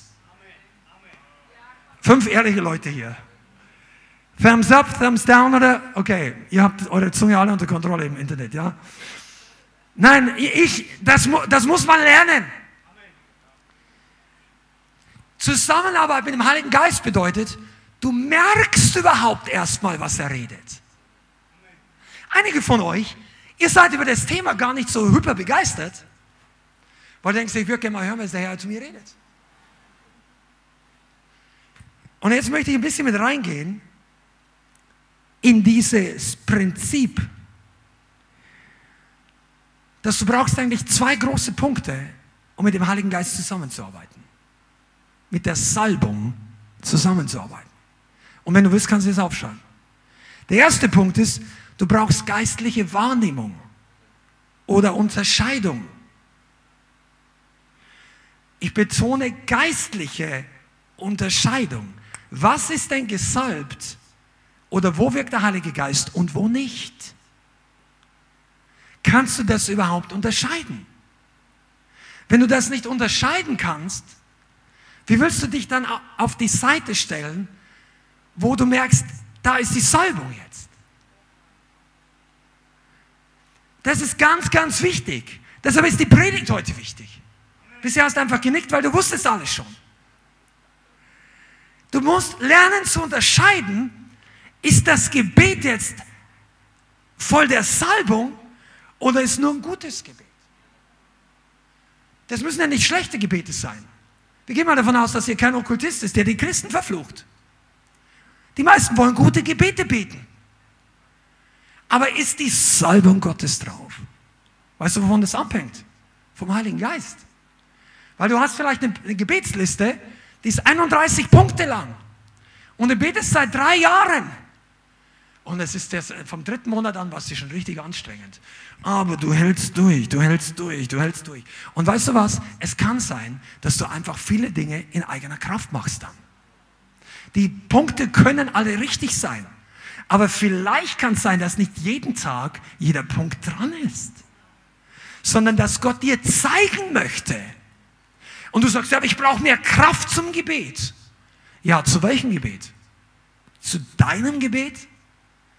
Oder zum Gebet, das Gott jetzt beten möchte? Betest du die Gebete Gottes? Ja, sag, woher soll ich das wissen? Gut, dass du fragst. Wenn du im Geist Unterscheidung hast, wirst du merken, wenn du die Themen die Art und Weise, die Worte Gottes betest, dann plötzlich kommt mehr Kraft. Es kommt mehr Autorität. Es kommt mehr Manifestation der Kraft. Ich habe mal darüber gesprochen, ich bin gerade daran erinnert, aber ich weiß jetzt nicht genau, vielleicht könnt ihr vom, vom Streamingdienst nachher diesen Link äh, drunter posten, über den Adler aufzusteigen in, in geistliche Höhen. Und der Adler lernt zu fliegen, wo die Thermik ist. Weil die Thermik, das sind Aufwinde, die tragen den Adler höher und höher, ohne dass er mit dem Flügel schlagen muss. Aber der muss unterscheiden, geht's jetzt aufwärts oder geht's abwärts? Was bedeutet, ist auf diesen, und die Thermik ist abhängig von der Bodenbeschaffenheit, zum Teil vom Wind, zumindest im gebirgigen Gelände. Aber es kann auch sein, komplett flach alles, dunkle Erde, heißer Sommer, auf dem Boden ist Thermik. Und dann gibt's, oder, oder Asphalt. Aber es gibt andere Boden, da ist überhaupt kein Thermik. Nasse Gras zum Beispiel oder wenig. Und der Adler merkt das, wenn es hochgeht. Merkst du, wenn du das Richtige tust, dass der Heilige Geist dich hochhebt? Merkst du, bei welchem Lobpreissong zu Hause, dass du plötzlich geistlich vorwärts kommst? Oder spielst du einfach deinen Lieblingssong, weil der Beat so gut ist. Ja, ja, und dann sag Halleluja. Und das erste dreimal war es gut, aber du bist zwei Wochen später und plötzlich ist nicht mehr das Gleiche dran. Vielleicht. Hör mal zu, Freunde, das ist Schlüssel. Einige von euch, ihr werdet Demon Chaser, wenn ihr dieses Prinzip verstanden habt weil euer Herz auf der richtigen Seite ist. Du möchtest beten. Sagst ja, wir haben nicht immer Kraft. Ja, aber wenn der Heilige Geist dich hochhebt, dann ist es nicht in erster Linie eine Frage der Kraft. Es ist eine Frage deiner Position. Es ist eine Frage deiner Unterscheidung. Kannst du unterscheiden? Geistliche Wahrnehmung ist extrem wichtig. Weißt du, warum das noch wichtig ist? Weil du wissen musst, mit welchen Leuten du abhängst. Geistliche Unterscheidung. Welche Filme schaust du an? Mit was verbringst du die Zeit? Worin investierst du dein Geld? Welche Predigten hörst du an? Hörst du Predigten des Aufwandes an oder des persönlichen Geschmacks? Autsch. Hörst du Dinge an, die dir gefallen oder die Aufwand im Geist haben? Das Gute ist der Feind vom Besten. Das Gute ist der Feind des Göttlichen. Gottes Plan ist eine Sache, unsere Pläne müssen nicht immer gesalbt sein. Und ich sage dir mal eins, wenn du jemand werden willst, der in der Salbung fließt, betet, denkt, vorwärts kommt, dann musst du bereit sein, kritisiert zu werden vom Heiligen Geist. Also Kritik meine ich jetzt konstruktiv in der positiven Seite, Verbesserungsvorschläge, Überführung, Leitung. Bist du denn bereit, dass einer, der auf dir reitet, den Zügel anzieht? Ja, da hast du mich jetzt nicht, erwischt mich auf den kalten, falschen Fuß. Keiner von euch sagt nein. Wir sind alle christlich. Du, wir sind nicht die Chefs. Wir, die Gaben des Geistes sind nicht unter uns, dass wir mit der Peitsche hinein und sagen, hey, auf geht's, auf geht's, ich will dahin. Sondern wir sollen dem Heiligen Geist folgen. Folgst du ihm denn in die Gemeinde des Glaubens? Folgst du ihm an den Ort, wo du wachsen kannst? Oder nimmst du dir immer so viel Tropfen mit, damit du die Werke, die Gott dir nicht aufgetragen hast, noch einigermaßen überlebst und durchkommst? Das wollte ich nicht sagen. Aber überleg dir mal, du bist ein Ferrari mit zwölf Zylinder, der auf zwei Zylindern läuft, weil du vielleicht Dinge anpackst, die Gott am Anfang nie so gesagt hat. Und dann rattet der Motor und die Leute denken sich, oh, das ist nicht ganz, du schaust von außen gut aus, aber der Motor klingt wie so ein halber. Jeder, der schon mal Autos repariert hat, weiß, dass wenn der Motor unten das, das klingt klar. Und jemand, der geistlich unterscheiden hat, denkst, ah, du könntest so viel Potenzial in dir drin, aber vielleicht bist du noch nicht in den Werken Gottes angekommen. Deshalb brauchen wir geistliche Unterscheidung. Wir brauchen auch, oh, ein weiteres Prinzip, habe ich gar nicht notiert, ist ein Bonus, Add-on. Stolz ist der Salbungskiller. Du kommst vielleicht zu irgendeiner Schule, es einem Teaching über Gebet. Und du kommst rein und bist schon so viele Jahre gläubig und du sagst, hey, du, du kommst ganz demütig mit deiner Bibel, aber in deinem Herzen denkst, ich weiß eigentlich, wenn man betet, vielleicht kann ich hier noch eine Kleinigkeit dazulernen. Ja? Und so weiter. Und dann hörst du ein Teaching und jemand sagt dir, du solltest vielleicht deine Formulierungen überdenken. Und dann denkst du dir, ich habe schon gebetet, da warst du noch draußen bei den Weinsäufern. Ich bete schon länger für Erweckung, als du überhaupt auf der, auf, auf der Welt bist. Einige von euch, 25, 28, und die anderen sagen, ich bete seit 30 Jahren für Erweckung. Der Herr sieht aufs Herz. Na, das tut er. Und deshalb sind die Resultate, wie sie sind. Resultate der Salbung kann man meistens sehen. Pass auf, ist keine Verdammnis. Denk jetzt nicht, du betest schlecht. Schlecht beten ist nicht der Fall. Das ist das falsche Ausdruck. Wenn das Auto nicht fährt, ist es nicht so radioaktiv. Das fährt nur nicht. Auto, was fährt, ist ein Sammlergegenstand. Was nicht fährt, ist ein Sammlergegenstand. Wenn du dafür, du kannst auch Bibeln sammeln. Aber weißt du, die Bibel ist nicht gegeben zum Sammeln, sondern um Gefangene freizumachen. Gebete sind dazu da, dass sie erhört werden. Und wir können gesalbt beten und nicht so. Kannst du denn unterscheiden, wenn du plötzlich anbaust, da gibt es viele Punkte, da, da gibt es ein Teaching oder Gebet, Leidenschaft, Freimütigkeit, Glaube, nicht immer von uns, ich bezogen, nicht immer auf sich selber, sondern auf Gott, der Name Gottes, das Blut Jesu. Bete nicht im Unglauben. Herr, wenn du wirklich willst, dann bitte bring uns heraus und, und bete dem Gott nicht, dem Herrn nicht deine ganzen Probleme vor. Bekenn deinen Glauben. Bete das Wort Gottes zurück zum Himmel. Beginn deine Autorität auszuüben. Oh, geistliche Warnung. Ich muss ein bisschen weiterkommen. Warum, wo steht das in der Bibel? Offenbarung 3, Vers 18. Ich gehe jetzt ein bisschen schneller, weil wir haben nicht mehr so viel Zeit. Und Paulus sagt, also Entschuldigung, Jesus sagt das in der Offenbarung, Offenbarung Kapitel 3, Vers 18, zu der Gemeinde, die Buße nötig, nötig hatte, aber die gedacht hat, sie hat alles. Laodicea, sagt Jesus, ich rate dir, von mir ein vorher geläutetes Gold zu kaufen, damit du reich wirst und weiße Kleider, damit du bekleidet wirst und die Schande deiner Blöße nicht offenbar werde. Und Augensalbe, deine Augen zu salben, damit du siehst. Das heißt, Gott sagt, kaufe geläutertes Gold und Augensalbe. Das heißt, wir sollen uns ausstrecken, dass wir Unterscheidung bekommen, wo Salbung ist. Du, der Grund, Salbung ist nie Zufall. Also, Salbung ist immer Frucht von bestimmten Samen. Manchmal kommt sie ohne, dass du es erwartet hast. Aber sie kommt nicht ohne Grund. Und sie kommt nicht wie eine Lotterie. Und du brauchst es. Einige von euch, ihr müsst mal eure, ich spreche jetzt zu mehreren Leuten hier, geht mal eure ganze Lobpreissammlung durch und cutte mal ein paar Lieder, die in erster Linie seelisch, aber nicht geistlich sind. Die einen guten Sound haben, aber, aber dich nicht in den Himmel bringen die nicht connecten, die vielleicht mehr mit den Menschen, mehr ich-zentriert, mehr über unsere Gefühle singen, als über die Größe Gottes, über die Pläne Gottes, über dort, wo Gott dich segnen möchte.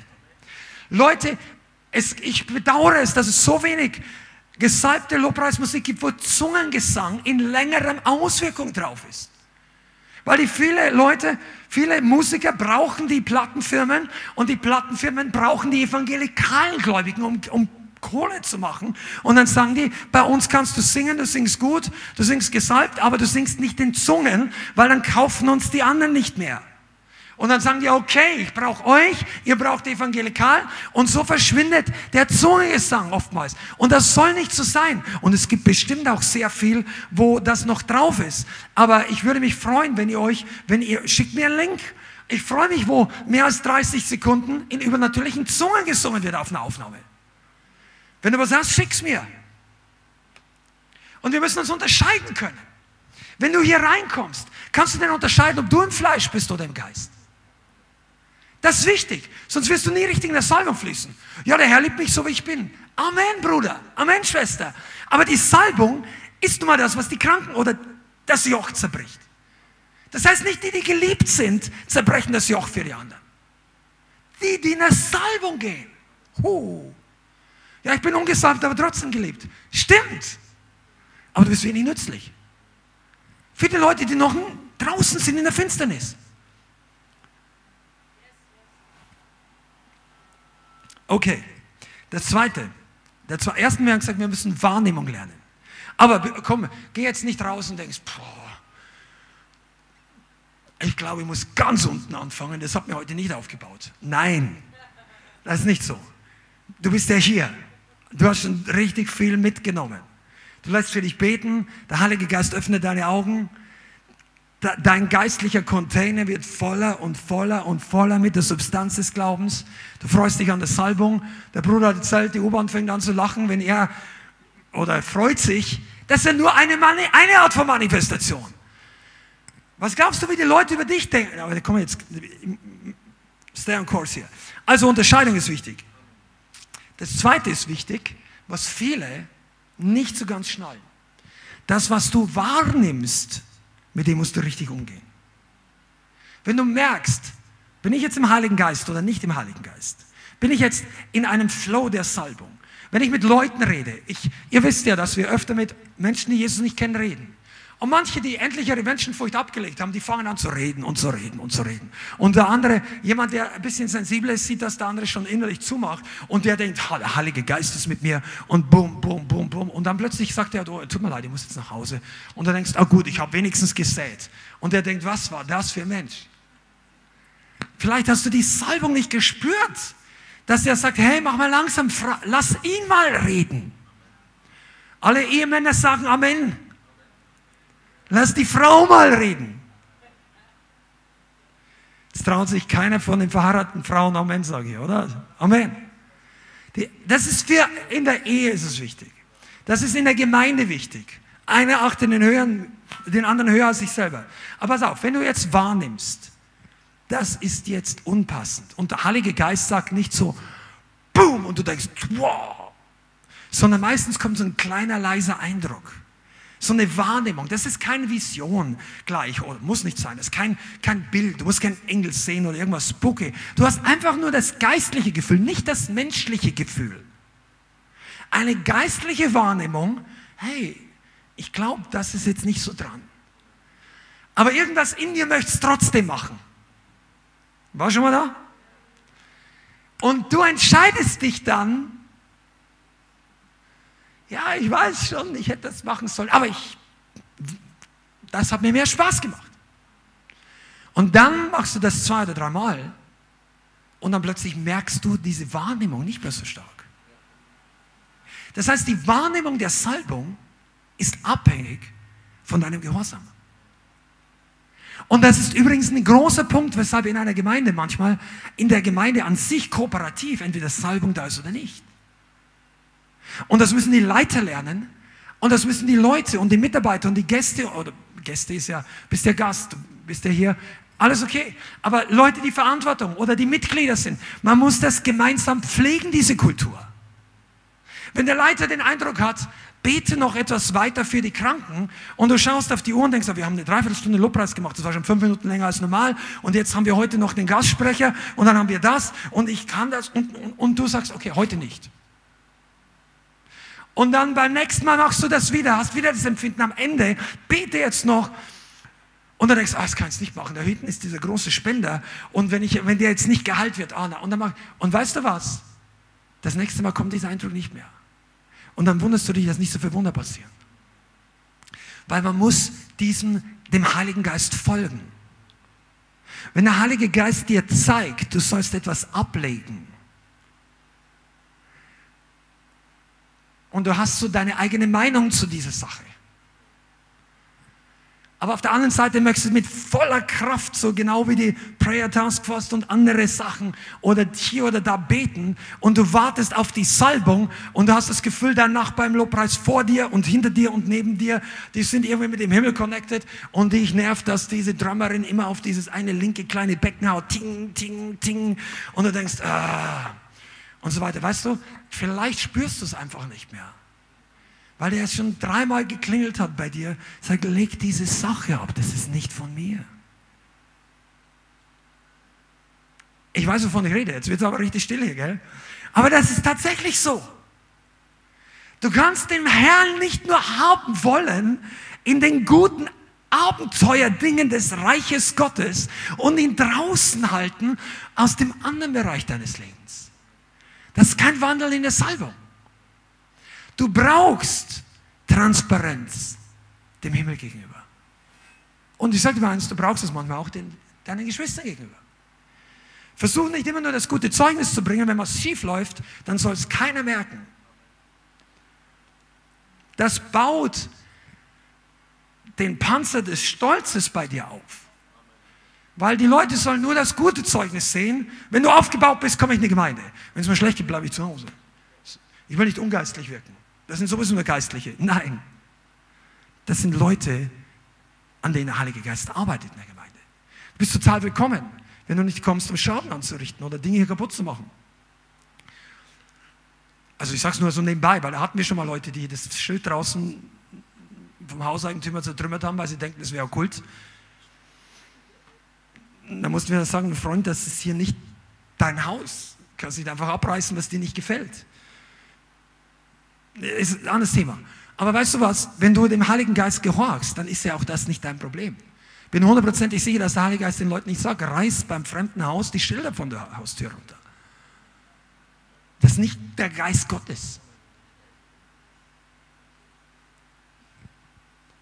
Du musst auch dort hinten am Ausgang nicht jedem ein Traktat in die Hand drücken, was alles vom Teufel ist.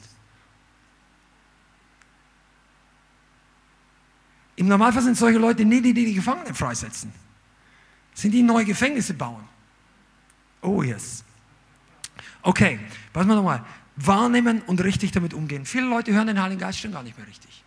Das ist eine echte Krankheit oder ich sage mal ein Problem für eine Gemeinde, nicht für eine, auch für eine Ortsgemeinde, aber ich meine für den Leib Christi in, der, in den letzten Tagen. Wie willst du eigentlich überleben, stark sein, in übernatürliche Versorgung reinkommen? Einige von euch, ihr habt vielleicht online die Zeugnisse angeschaut und wir, wir machen ja nicht jedes zweite Zeugnis. Wir haben noch mehr Zeugnisse über Finanzen, als wir posten. Aber wir wollen ja nicht immer nur sagen, dass Leute, denen geht es nur ums Geld oder so. Aber Leute sind hier in der Gemeinde schon wirklich gesegnet worden. Richtig krass. Jemand anderes hat mir erst nochmal erzählt, dass den Bonus, den er als Praktikant bekommen hat, in irrsinnige Größen, wo du Praktikanten bekommen keinen Bonus normalerweise. Also, that's crazy. Also positiv, ja? Aber hast du denn dem Heiligen Geist gehorcht, der das letzte Mal mit deinen Finanzen was zu dir geredet hat? Ja, ich würde auch gerne mal 100 Euro vom Herrn übernatürlich empfangen. Dann gehorche ihm, was der Herr möchte, dass du tust. Frag ihn. Oh ja, okay. Also, und dann beginnen, wenn er dir sagt, bete für das, dann bete für das. Wenn er sagt, bete jetzt kürzer, dann hör hin.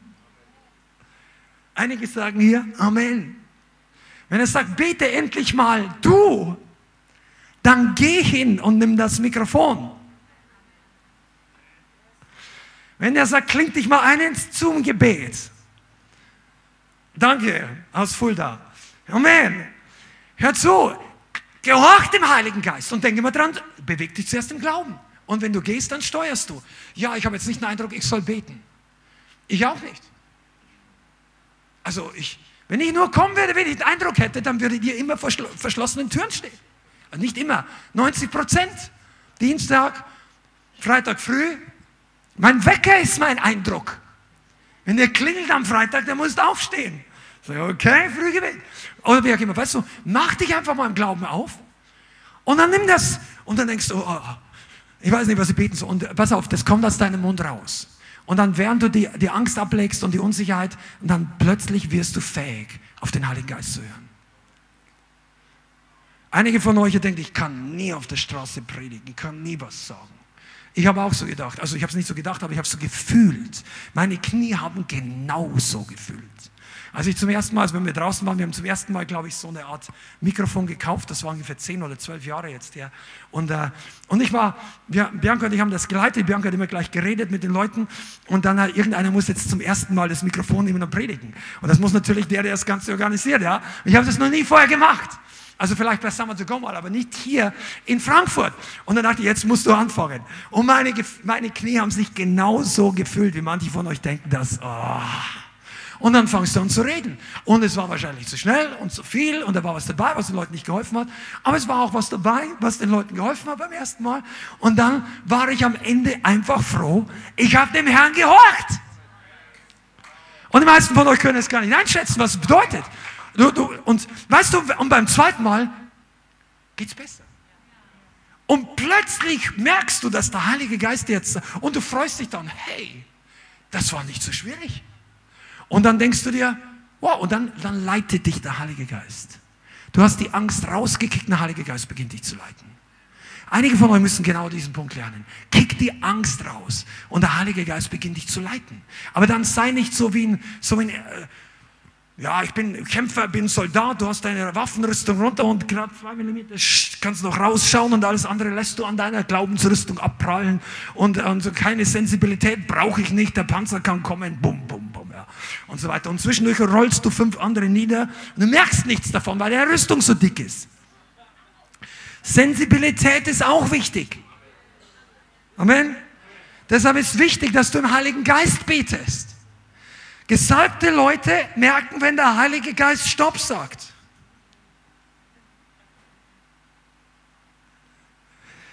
Wow. Ah, ich könnte noch so viel reden, vielleicht machen wir einen weiteren. Das Ding ist so groß hier heute. Aber überleg dir mal, ein paar, zwei, drei Nuggets noch und dann einen abschließenden Punkt. Du solltest lernen, dass du eine spezielle Gabe hast, die im Leib Christi fehlt, nicht nur, wenn du nicht da bist, sondern wenn du da bist, aber nicht unter der Salbung wirkst. Keiner kann das Spez du, du bist so wie, du bist unikat. Deine Gabe, dein Auftrag, deine Salbung ist auch ein Unikat. Das haben wir Rainer Bonke damals schon gesagt. God has not a photocopying machine made in Japan. Der hat nicht die Salbung von Bonki auf dem anderen, sondern jeder hat eine originale Salbung. Natürlich habe ich das von Reinhard und ich schäme mich nicht dafür, weil er hatte recht und er war der Vorläufer. Hat er selber gesagt. Pass mal auf, und du hast eine Salbung, die für dich speziell ist. Und kein anderer kann das so machen wie du. Du denkst ja, ich kann nicht so tanzen wie der. Ich groove nicht so. Und ich kann nicht so jubeln wie der Thomas auf der Straße. Und ich kann nicht so tanzen wie der Tom oder was auch immer. Und du denkst, und, weißt du, du musst das nicht. Archie, schmeiß doch mal deine Mütze hoch. Das kann nur einer wie du. Oder einige von euch Ladies. Ihr müsst lernen, das sind jetzt einfach ganz simple Sachen.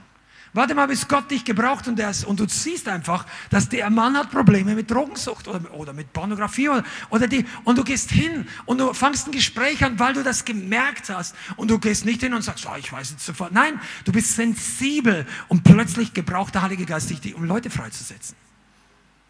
Der Kampf ist um deine Salbung. Und jetzt möchte ich ganz zum Schluss noch kommen. Pass mal auf. Was heißt denn Sal gesalbt? Heißt Messias, heißt der Christus. Amen. Wer ist der Gegengesalbte? Der Antichrist. Anti-Salbung. Der Antichrist ist der Geist und letztendlich der Mensch, der gegen die Salbung ist der ist nicht nur gegen die Christen. Das kann sein, dass am Ende der Zeit eine ganze Reihe unter denen, die sich Christen nennen, mit dem antichristlichen System gar kein großes Problem hat und kooperieren. Das kann sein. Du solltest aber und du möchtest da eigentlich nicht dabei sein. Aber der Antichrist ist der Antigesalbte, die Kraft, die gegen die Salbung wirkt. Das ist die, die uralte Kritik der Schlange gegen das Volk Gottes. Das Volk Gottes ist geistlich gesehen weiblich, die Braut. Die Schlange war schon immer gegen die Braut. Komm on, seid ihr da? Adam und Eva, bisschen Offenbarung. Das ganze Buch. Der Teufel und die Braut in Feindschaft. Und zwar nicht mit irgendeiner Kirche, Gemeinde, sondern mit der Gesalbten. Und der Feind kämpft darum, dass du deine Salbung verlierst und in einer toten Gemeinde sitzt, bis Jesus wiederkommt. Und dort wird er dich gefangen nehmen für seinen Willen. Darüber haben wir letzte Woche gesprochen. Und ich mache mich nicht lustig über andere. Das geht mir überhaupt nicht. Es spielt keine Rolle, wer oder was das ist, aber es gibt solche Zeugnisse und es, das ist der Plan. Ich war noch auch 19 Jahre christlich, aber nicht von neuem geboren. Wie kann das sein? Weil du vollkommen oder ich die Unterscheidung verloren habe. Die hatte ich noch gar nicht. Und jetzt möchte ich was sagen. Der Antichrist ist der Spirit, der die Salbung, die Salbung der Gemeinde und die Werke Gottes in der letzten Tag bremsen möchte. Und wenn du das merkst für dein Leben, für diese Gemeinde oder irgendwo anders, dann sollst du es aufhören, also hellhörig sein. Sagt, darauf lasse ich mich nicht ein. Mit der Kritik gehe ich nicht mit. Ja, man soll alles prüfen, aber prüfen, um das Gute zu behalten, nicht um einen Dienst, der, wie heißt es, wie, wie heißen diese Webseiten? Äh, Isaiah selber exposed und diese exposed und jene exposed und alles exposed und da gibt es die ganzen Exposer. Ihre Lebensberufung ist Exposen. Nein, es gibt keine Exposen-Lebensberufung. Die Lebensberufung ist, dass du Gefangene freisetzt. Jesaja 61 ist die Salbung. Antichrist bedeutet runter, auslöschen, kaputt machen. Und Gott möchte das nicht in deinem Leben. Und du bist in der Gemeinde hier, wo es challenging ist wo du lernst, wie man betet, wo du lernst, wie du wächst, wo du lernst, wie du preist, wo du lernst, wie man aus der alten Schale rauskommt, wo du lernst manchmal, wie man das Fleisch ablegt und manchmal, wie du einfach nur dich beschenken lässt und alles vom Himmel. All das ist gut, aber es geht nur mit der Salbung zusammen. Ich möchte dir heute sagen, für alle, die schon lange bei uns sind und alle, die relativ neu sind, da kommen ja immer mehr rein, ihr müsst das wissen, wenn euch diese Gemeinde hier gefällt und wenn euch dieses ganze Setting gefällt, die Salbung hat das geboren, die Salbung trägt das weiter und die Salbung verändert dein Leben. Und du solltest ein gutes, positives Ja dazu finden. Die Salbung rettet deine Ehe. Die Salbung bringt dich raus aus den Schulden. Die Salbung bringt dich in die Berufung. Die Salbung lässt dich wirklich deinen eigenen göttlichen Platz im Königreich finden. Und jetzt ist Zeit, dass wir gegen den Anti-Salbungsspirit angehen. Damit möchte ich jetzt schließen. Ich weiß, wir könnten da noch viel reden, aber lass uns das zusammenfassen und abschließen. Die Gemeinde muss aufstehen gegen den Spirit, der die Salbung rauben möchte, auch in deinem Leben. Einige sind ja heute hier, die normalerweise online zuschauen, auch wenn du online dabei bist. Es ist ein Kampf um deine Salbung, ob du einschaltest oder nicht. Ob du deine ganze Hausbau, Orangensaft, Maracuja-Saft, Ding, Füße hoch, Fernbedienung an und dann den Herrn preist. Das ist nicht die gesalbteste Art, die du hast. Mach deine ganzen Sachen nachher. Genieß alle deine Getränke, wenn sie göttlich sind. Aber wenn du den Herrn preist, dann steh auf. Gib deinen Körper hin. Römer 12, Vers 2 ist lebendige Schlachtopfer. Damit ihr erkennt, was der Wille des Herrn ist, das Wohlgefällige und Vollkommene, sagt Paulus. Oh, Rabashindre Kibalachariasta. Okay, die Salbung. Ganz unten hier. Holy Ghost. Der Anti-Spirit ist Kritik der Salbung, Kritik des Wirken des Geistes, Kritik des übernatürlichen Werke Gottes, Kritik der Zeugnisse des Königreiches. Lest die Pharisäer und du weißt, was antichristlich ist. Die meisten, ja. Und andere, die dich abhalten wollen. Ah, dein Hobby. Ja, das ist doch nicht antichristlich. Kommt auf dich an. Zieht es dich so stark weg vom Gebet? Ja, mein kleiner Sohn, der hat eine Berufung in seinem Leben, der muss ich jeden Sonntag zum Fußball fahren oder zum Basketball oder zum Radfahren und da kann ich nun mal nicht in die Gemeinde kommen. Dann ist es ein Götze. Wahrscheinlich. Vielleicht hat deine Gemeinde Samstag Gottesdienst. Okay. Aber weißt du was? Die Gefahr ist groß, weil diese Sachen, das ist, was der, der, der Feind als Karotte an. Ja, also ich, ich kann jetzt schon wieder manche, weißt du, wenn du in Deutschland über Götzen redest, dann stellen sich die Nackenhaare im Eiltempo auf. Was hat er da gesagt? Oh, das muss ich jetzt überprüfen. Stimmt das? Wo? Du, früher, die Propheten, die haben nicht so geredet. Die haben gesagt, Götzendienst ist von vorn und von hinten alles verkehrt. Oh. Antichrist und du verteidigst deine Playstation und wunderst dich, dass keine Salbung in deinem Leben ist? Danke, Bruder. Frag den Arthur. Arthur, ich bin stolz, geistlich so gesehen, du hast es abgelegt. Auf dem Weg in die Ukraine. Come on, Halleluja. Aber weißt du, all die Leute, die das kritisieren, was ich gerade gesagt habe, komm doch mal mit. Frag doch mal den Arthur. Ist, ja, ich habe auch mein Recht auf meine. Hast du? Natürlich darfst du Computer spielen. Von früh bis abends. Aber erzähl mir halt einfach danach, nach zehn Stunden Playstation, wie viele Leute wurden in der letzten Woche geheilt? Wie viele Dämonen sind ausgefahren in den letzten drei Monaten? Und wenn du dann sagst 20, weil jedes Mal, wenn ich zocke, predige ich das Evangelium mit denen und die, die bekehren sich alle. dann sage ich Halleluja, das ist der Heilige Geist. Dreh noch eine Runde mit denen. Oder wie auf FIFA. Wenn das deine Berufung ist, da gibt es vielleicht 0,1 Prozent, wo der Herr so führt, weil wir sind nicht unter dem Gesetz. Aber die meisten Leute machen das ja, um sich selber gut zu tun. Um sich abzulenken von dem schwierigen Alltag. Ah, der, der, die Arbeit, ich brauche jetzt erstmal Fußball und Bier und was auch immer. Und weißt du was? Das ist der Charaktermangel von Salbung. Wenn du nach Hause kommst und sagst, ich brauche jetzt erstmal die Welt, um mich wohlzufühlen, dann gibt es mehr. Amen. Jetzt mach hier auf, äh, hör auf und mach Schluss. Bianca, komm nochmal mit nach vorne. Wir möchten jetzt zusammen beten, dass dieser Spirit, ähm, der das Volk Gottes gebunden hält, nicht in die Salbung durchzubrechen, dass der gebrochen wird. Ich weiß, dass das nicht das erste Problem dieser Gemeinde ist, aber mehr und mehr Leute kommen hinzu und ihr sollt euch wohlfühlen, weil die Salbung wirkt. Lernen, selber einfach zu sagen, oh, das, das, das ist wunderbar. Ich komme hierher, weil die Kraft Gottes wirkt. Ich lerne, wie das in meinem Leben auch passiert. Wisst ihr, was ich meine? Und wenn du das willst, dann kannst du diesen ganzen Antichrist-Zeug. Weißt du, es ist schon okay, dass man sich informiert über die Endzeit. Und da gibt es ja alle möglichen ähm, Theorien und manche nennen es Verschwörungstheorien. Und es gibt auch dubioses Zeug, aber viele Sachen sind auch tatsächlich leider wahr. Und auch da brauchst du Unterscheidung. Aber trotzdem, je mehr du mit deinen Augen auf das schaust, was die Welt tut, desto mehr zieht dich das eine Salbe runter. Du brauchst Auferbauung, du brauchst göttliche Berührung. Einige von euch, ich wünsche es euch und wir beten, dass ihr zu Hause die gleiche Kraft und Salbung spürt, die ihr im Gottesdienst spürt. Das ist deine Verheißung. Amen. Lass uns aufstehen.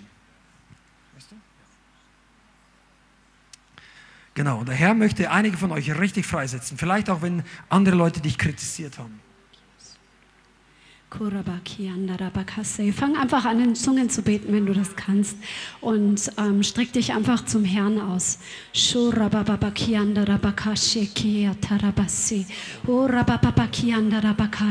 Ja, so lässt du echt den Strom einfach seiner Kraft yes. fließen, während on, du in Zungen betest. Es wird immer wichtiger. Der Heilige Geist legt immer mehr Betonung drauf auf das Zungengebet. Lass echt diesen Strom einfach strömen aus dir. E papa sotura papa kianda. E tokura bakianda rabakaya.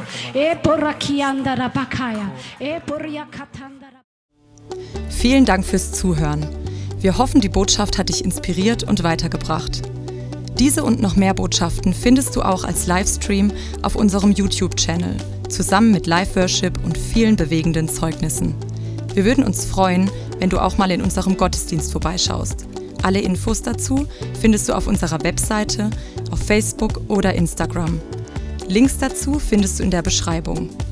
Schreib uns gerne dein Zeugnis oder dein Gebetsanliegen unter info at lighthouse.center. Tschüss und bis zum nächsten Mal.